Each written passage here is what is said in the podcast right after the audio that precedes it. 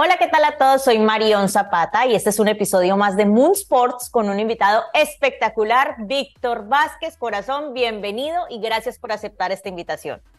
Hola Marion, muchas gracias a ti por contactarme. Un placer estar aquí. El placer es todo nuestro, Víctor. Qué dicha de verdad tener a uno de los deportistas de alto rendimiento y futbolistas más destacados. De verdad que es un verdadero honor. Y bueno, te tengo acá en mi podcast, en Moon Sports, actualmente estás como centrocampista en el Toronto. Sabemos que esta es como la segunda temporada tuya en Canadá. Como dice el dicho, el buen hijo vuelve a casa. ¿Cómo fue esto de regresar nuevamente a Canadá? Bueno, después de la última temporada con los Galaxy, que yo terminaba contrato y Galaxy tenía la opción de volverme a renovar o no, hablando con la gente del club, no estaban muy seguros porque habían algunos problemas económicos que ya se sabía de que el Galaxy pues no podía a lo mejor estar al nivel que estaba económicamente. Y bueno, al final eh, la gente de Toronto me volvió a llamar, tanto Bob Bradley como Michael, el capitán, eh, se pusieron en contacto conmigo y bueno, yo encantado porque la primera etapa que tuve en Toronto fue increíble, donde mi primer año sobre todo ganamos este triplete y también estuve nombrado en el mejor 11 eh, de la liga. Y como tú bien has dicho, pues vuelta a casa, eh, súper feliz, super feliz de estar aquí, a pesar de que este año pues todavía las cosas no están saliendo como, como quisiéramos.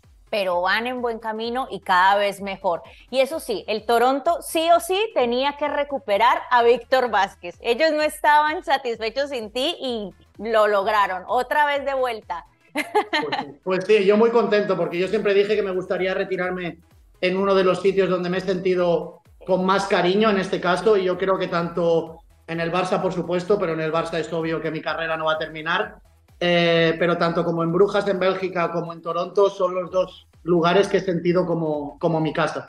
Es que tú has estado en muchísimos equipos y en muchísimos países, en Bélgica, en Qatar, en España, en México, creo que también estuviste, si mal no recuerdo, en el Cruz Azul. Eh, en muchos países, ¿cómo es para ti recorrer tantas culturas, tantas costumbres y además que en todas has sido tan admirado y tan acogido?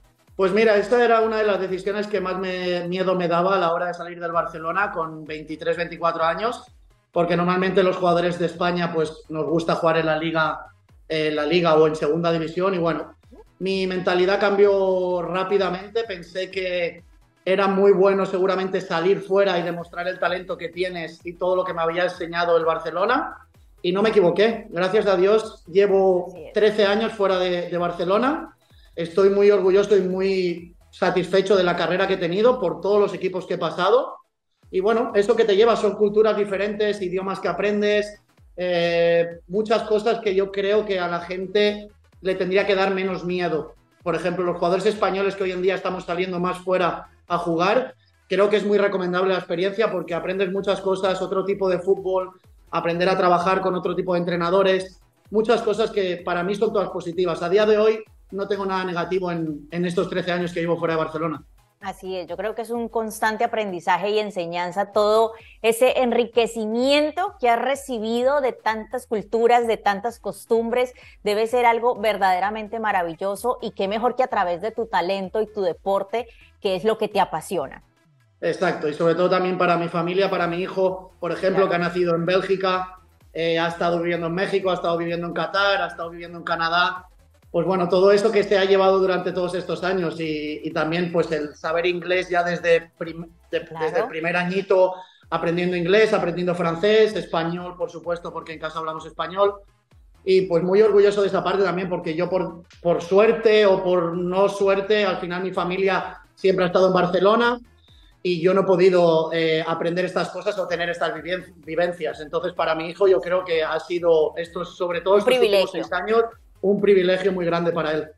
Qué bueno eso. Bueno, justamente hablando de tu hijo, este mes del padre, ¿cómo celebras ser padre de un niño maravilloso, de un niño encantador y justo este preciso mes que estamos celebrando el mes de todos los padres? ¿Cómo ha sido para ti y para tu hijo también?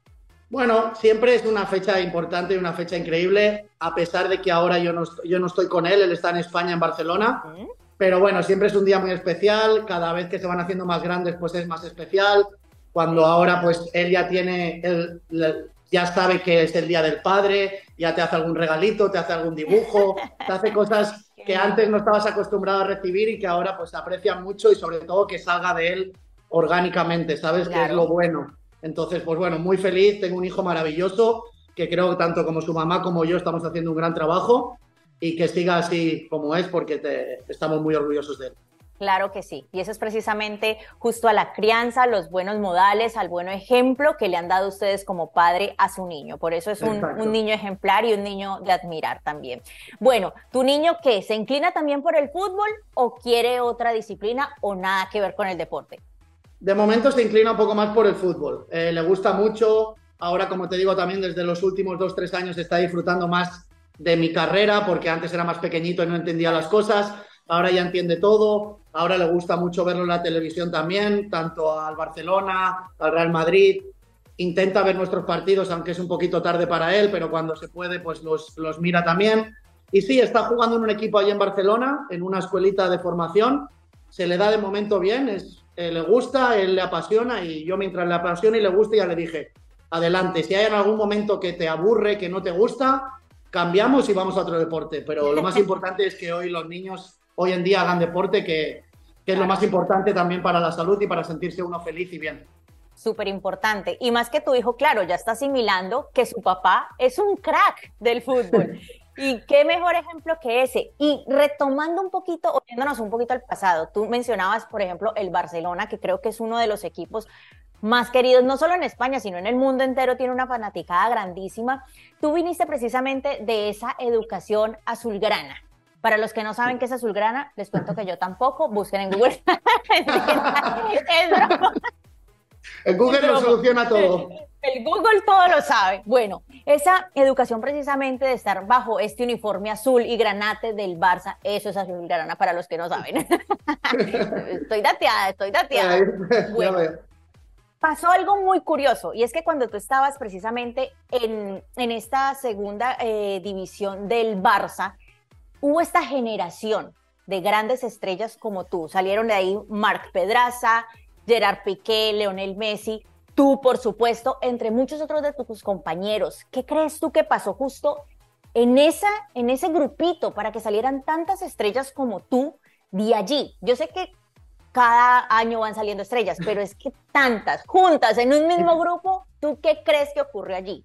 Eso se lo tendríamos que preguntar a nuestros papás, ¿qué hicieron? ¿Qué hicieron tan bien hecho? Porque imagínate todas las estrellas que salieron. Exacto, que hicieron también como para que saliéramos tantos. Pues bueno, yo creo que fue una coincidencia, sobre todo también cuando ya, por ejemplo, Leo se, se unió a esta generación tan buena que ya teníamos durante hacía unos años. Y bueno, al final son deportistas que nos hemos juntado en una época muy buena, en, para mí en el mejor equipo del mundo, donde te enseñan, los, te enseñan los valores del el fútbol y de, y de persona también, humanos.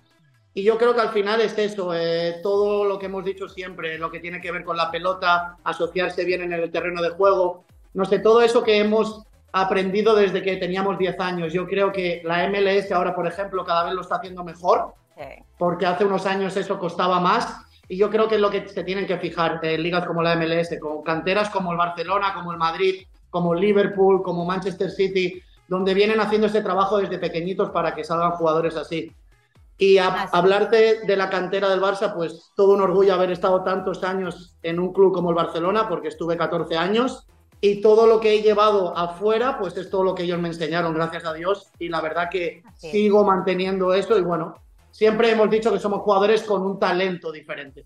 Por supuesto, y además que es un talento con el que nacen y que a través de los años y el tiempo lo perfeccionan, pero eso es un talento con el que ustedes nacen. Definitivamente eso no es como que voy a buscar aquí un tutorial y voy a aprender, no, eso es algo innato. Sí, eso, sí. eso es así, eso es innato porque yo también se lo digo a mi hijo que se fija mucho ahora en estas cosas y le digo, Leo, tú ahora, por ejemplo, estás jugando delantero y te gusta marcar goles, pues a lo mejor tienes este talento, eso hay que perfeccionarlo, hay que trabajarlo céntrate en esto, que si es lo que te gusta, es lo que hacerlo. A mí, por ejemplo, pues me gustaba más el juego combinativo, el dar asistencias, el hacer jugar al equipo. Nunca me gustó como ser el, digámosle, el centro de atención como son los delanteros porque siempre marcan goles. Entonces, eso el Barça me lo fue perfeccionando durante los años y es a día de hoy pues el jugador que sigo siendo. Así es, y dejando en alto no solo tu propio nombre, tu deporte, el Barça, tu país, sino dejando en alto el fútbol en el mundo entero. Por algo tienes el reconocimiento y la admiración internacionalmente que tienes.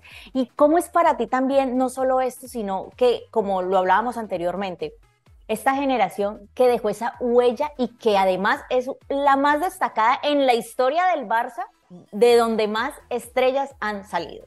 Pues lo mismo es sentir, es orgullo, al final es orgullo, felicidad, sobre todo por jugadores que de verdad han estado tantos años a un nivel tan alto como es el caso de Leo, como es el caso de Piqué como es el caso de Fábregas, que de esa generación yo creo que han sido los que están en el escalón número uno. Luego somos otros jugadores, pues que también tienes que ser realista, que hemos estado en un escalón número dos, que hemos hecho una carrera increíble también, pero bueno, al final, por momentos, por suerte, por circunstancias del fútbol, de la vida, pues estás en otro, en otro escalón. Pero bueno, yo creo que todos los futbolistas que estábamos en esta época y que hemos llegado a vivir del, del fútbol tanto tiempo, sentimos orgullo, orgullo de haber compartido tantos momentos juntos, de niños, de diversión, de, bueno, muchos momentos de ir a la escuela juntos, todo. Entonces son memorias increíbles que van, que van a quedar ahí para siempre y yo creo que, como tú bien dices, el mejor equipo de la cantera del Barça seguramente, no para siempre, pero por muchos años más seguramente. Sí, por lo menos hasta la fecha sí lo es. Exacto, exacto. y qué orgullo de verdad para ti pertenecer a este grupo, ser un hombre tan talentoso, dejar en alto el fútbol cada día y bueno, por algo tienes la espectacular carrera deportiva que tienes hasta el sol de hoy. Gracias. Gracias, la verdad que sí. Esa es la realidad. Mi admiración de verdad para ti y para todos ustedes los deportistas, porque de verdad que son unos duros, disciplinados en su deporte y de verdad que son seres de admirar. Tienes que dejar muchas cosas de lado al final. Y sobre todo cuando, como yo te dije, cuando das el paso sobre todo de salir de tu, de tu país, de tu ciudad, de casa de tus papás y todo, mucha gente lo sabe también vosotros con vuestro trabajo, también nos pasa entonces son cosas muy complicadas. Y el estar pues a lo mejor con tu mujer dando vueltas al mundo, también las mujeres ahí tienen un gran papel que siempre lo he dicho, que no es nada fácil ser mujer muy futbolista, pero muy, muy, muy complicado y muy exigente. Porque tienen que renunciar además a muchas cosas.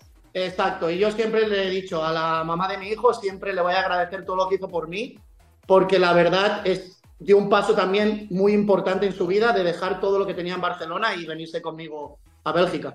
Y qué lindo eso, que siempre lo tienes presente, lo admiras y lo resaltas, porque es algo que de pronto muchas veces no se menciona. Y la verdad es que las esposas de ustedes, los deportistas, en este caso los futbolistas, tienen un papel fundamental, crucial y aparte sacrifican muchas cosas para poder... Yo pienso que todo. Todo, para acompañarlos a ustedes, porque de cierta forma es una vida muy nómada siempre en una ciudad distinta, un país distinto, y para poder tener esa estabilidad familiar, necesariamente uno de los dos tiene que renunciar a algo. y, siempre adaptándose también un poco a la vida de tu esposo o marido, que es el futbolista, depende de la rutina que tenga. Bueno, espero ser la futbolista yo porque que se adapte a mi esposo. Exacto, es más fácil que se adapten. sí. Ay, no, Víctor, de verdad que es un placer hablar contigo. De verdad, hay tantas cosas por hablar que, mejor dicho, aquí nos daría toda la tarde y yo sé que tienes mucho más por hacer. Yo te quería preguntar, ¿qué expectativas tienes con estos meses que faltan del año? ¿Qué esperas tú ahora nuevamente en Canadá? ¿Cómo te ves ya en estos mesecitos próximos? Bueno, pues primero recuperarme bien de la lesión que he tenido. Eso es muy importante para poder ayudar al equipo desde dentro del campo, porque ahora mismo solo puedo ayudar desde fuera, que también es un papel importante porque siempre tienes que estar ahí y más en la situación que estamos ahora con Toronto, que no, que no es del todo fácil. Pero quedan, mucho, quedan muchos partidos todavía. Sabemos cómo es la MLS, que es muy competitiva, que hasta los últimos cuatro o cinco partidos cualquier equipo se puede meter en el playoff y, más con, y más con la nueva regla ahora de que se pueden meter nueve equipos entonces mm. todavía es un poquito, es más sencillo, pero a la vez es más competitivo. porque, porque todos los equipos se pueden meter, pero bueno, tenemos esa confianza, estamos haciendo unos buenos partidos, yo creo, sobre todo desde hace un mes atrás, donde estamos compitiendo de verdad bien, porque las primeras, los primeros partidos se nos dio bastante mal. Y bueno, intentar volver a meter al Toronto donde se merece. Los playoffs, intentar pelear por, por una MLS Cup otra vez sería increíble. Volver a ganar una MLS Cup con el Toronto para mí ya sería siempre lo digo, y lo dije cuando firmé aquí, que si yo la ganara otra vez con Toronto, pondría punto final a mi carrera. Pero no, no, no, no digas eso. O sea, la primera parte buenísima, sí, otra vez Toronto, hasta ahí, pero ¿cómo así que punto final? No, no, no, no, no, queremos Víctor cada rato, no, no, no. Bueno, lo, lo podremos tener en otra, en otra faceta. Pero, pero sí, a mí me gustaría acabar sobre todo, como dije, en un club donde se me ha querido tanto. Está claro que en todos los clubes se me ha querido, yo también he estado increíble en todos los clubes, pero siempre tienes un afecto especial por algún otro club. Y en Brujas, por ejemplo, que fue el primero que salí del Barcelona, me trataron increíble, tanto a mi mujer como a mi hijo, como a mi familia. Y aquí en Toronto, pues después de, de México, que los últimos seis meses no fueron tan buenos a nivel personal porque tuve lesiones, porque no se me dio, y volví aquí, bueno, vine para Toronto y se me dio todo y ganamos el triplete, estuve en el mejor once de la liga, no sé. Es este sentimiento que tienes al llegar a un sitio y se te da todo y entonces esto se te queda en la memoria mucho más que otras cosas. Claro. ok, pues eh, quiero mandar un saludo a Moon Sports, que muchas gracias por contactarme, que ha sido un placer hablar contigo, Marión, y que espero estar pronto en, en una nueva entrevista contigo celebrando la MLS Cup de Toronto. Amén, así será y así lo vamos a celebrar. Corazón, de verdad, muchísimas gracias por el privilegio de permitirnos tenerte en esta entrevista. Un placer, como siempre, platicar contigo y hasta la próxima para celebrar ese nuevo triunfo. Muchas gracias, Marión. Un saludo. Chao.